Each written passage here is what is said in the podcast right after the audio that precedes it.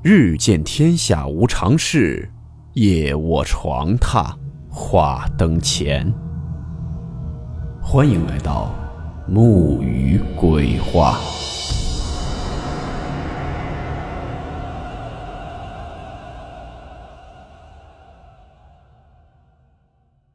大家好，我是木鱼。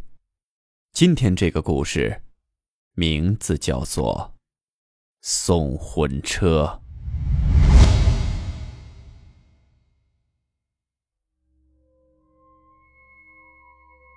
今天是阴历七月十五鬼节。刚子今天原本是不想出门的，但是因为实在有很重要的事要办，他不得不从县里坐车回农村的老家。事情忙到晚上才办完。刚子本来想着在老家住一晚，可是老婆给他打电话，让他今晚回县里，说是一个人在家害怕。刚子心疼媳妇儿。就连忙告别父母，准备回县里。现在是傍晚时分，天还没有全部黑下来。刚子的父亲把他送到了镇上等客车的地方，说是应该还有一辆回县里的车，让他在那儿等等。刚子坐在那里等着客车，天也渐渐黑了下来。不知不觉，刚子坐在那里已经等了两个多小时。正在刚子觉得可能最后那辆车已经错过了，准备起身走的时候，就看见远处有一辆崭新的白色大客车向刚子缓缓开来。刚子站起来，拍了拍后屁股的灰尘，向那个大客车摆了摆手。大客车在他面前停下，车头上写的是石头沟到鸭江县。这时，从大客车上走下来一个二十多岁的女人，一身黑色的职业装，职业性的微笑了一下，跟刚子问了声好，就问他要到哪里去。刚子看着那个女人，憨厚的说了一句：“我直接坐到终点站。”说完，那个女人向车里伸手示意刚子进去。刚子对那个女人点了点头，走进了客车里。客车里的乘客不是很多，加司机，他们也就十个人。有一对老夫妻带着一个六七岁大的孩子，还有一对亲密的小情侣，再就是两个跟刚子差不多大的人。刚子坐在倒数第三排靠窗户的位置，四周的位子都没有人。售票员叮嘱他们系好安全带后，大客车缓缓地行驶着。刚子也给父亲打了个电话，告诉自己已经坐上客车了。客车行驶在一个崎岖的山路上，周围除了山还是山，没有一户人家。刚子看向窗外，黑乎乎的一片。没过一会儿，一丝困意涌了上来，他头往右边一斜，便睡着了。大概一个小时左右，刚子醒了，他打了一个哈欠，看了看周围和窗外。窗外依旧是漆黑一片，什么也看不见。看样子车还没有开出山路。他又看了看车里的人，他发现这时车里少了三个人，就是那一对老夫妻和那个小孩刚子有些纳闷这中间的山路好像没有村庄，也没有什么站点吧？他看向车窗外，突然他看见，在那路旁站着三个脸色惨白的人。那三个人，正是刚刚在客车上消失的那对老夫妻和那个小孩子。刚子睁大眼睛，目不转睛地看着那三个人。因为这个时候，那三个人正整齐地站成一排，向刚子僵硬地摆手微笑。刚子吓得全身的汗毛都立了起来，他慢慢地将头转了回来，快速地跑到最前面的座位坐下。这个时候，坐在他旁边的是一个三十多岁的男子，面无表情的低着头在那儿坐着。刚子没有跟那个男子打招呼，坐在座位上看着前方。刚子这时起身问那个售票员还有多久能上柏油路。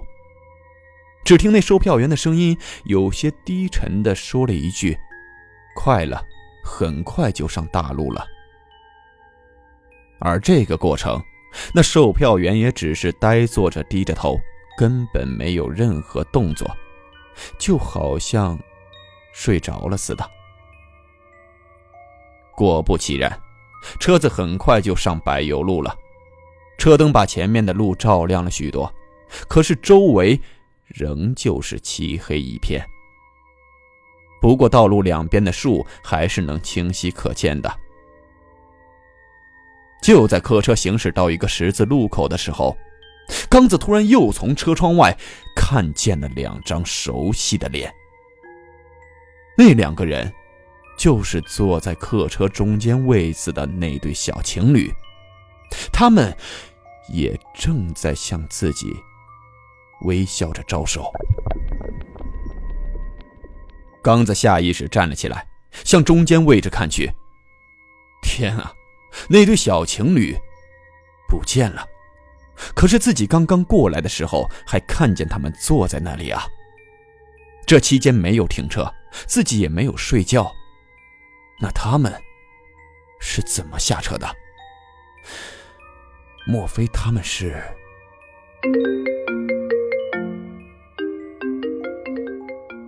突然，一阵手机铃声响了起来，刚子吓了一跳，快速拿出手机，是父亲打来的。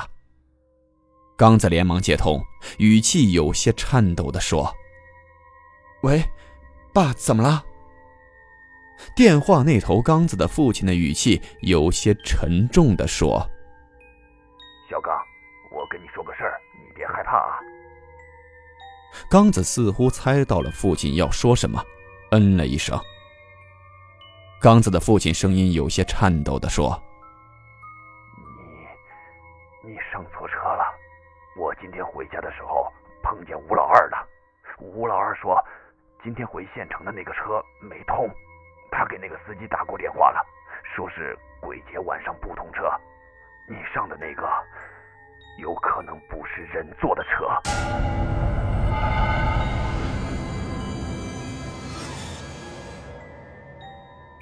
刚子眼圈一下子红了起来，他忽然感觉周围气氛很诡异，感觉车里很冷，他颤颤巍巍地说：“那我该怎么办啊？”刚子的父亲安慰他说：“你别害怕，你不会有事的。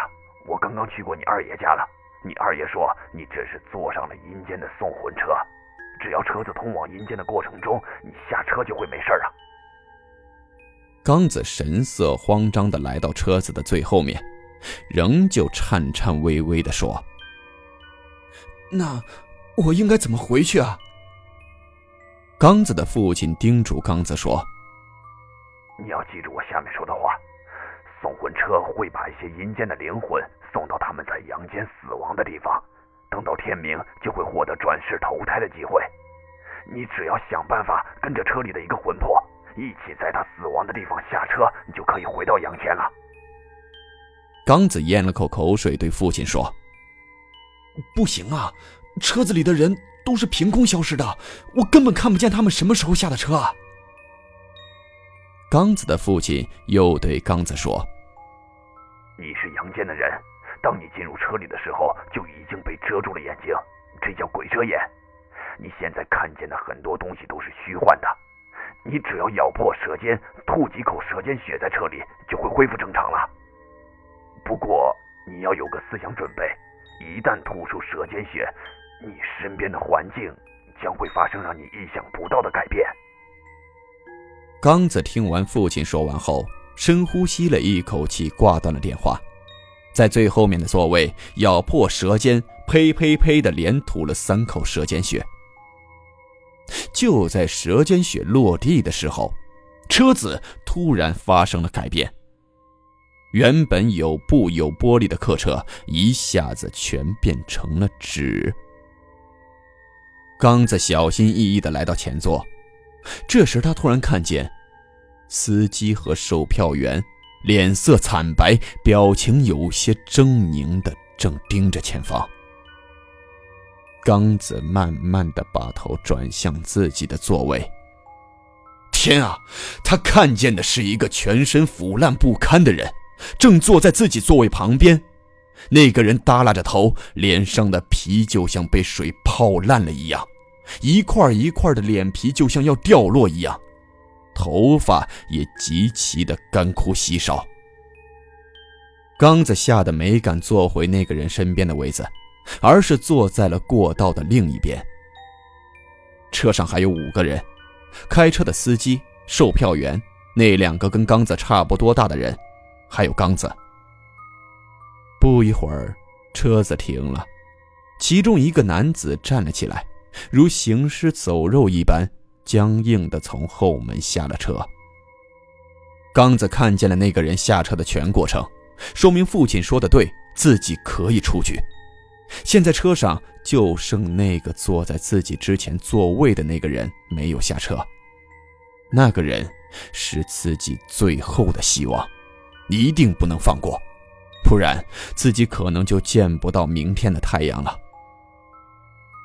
不一会儿，车子在一个河边停了下来，那个男人站起来，耷拉着头，慢慢的向车门走去。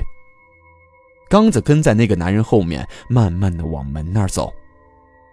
没走几步，刚子听见后面有司机和售票员讨论说话的声音。他没有理会，急忙跟着那个人下了这个送魂车。下车后，刚子发现那个人一头就栽进了河里，不见了。刚子没多看，快速的朝着送魂车反方向拼命的跑着。不知道跑了多久，刚子发现自己现在的位置是鸭江县的开发区。没过多久，天渐渐亮了起来，刚子的心情也不再那么紧张了。他叫了一辆出租车，连忙回到了家里。刚子的媳妇儿看见一身狼藉的刚子，惊讶地问他昨晚都干嘛了。刚子苦笑着说：“搭了一趟。”送魂车。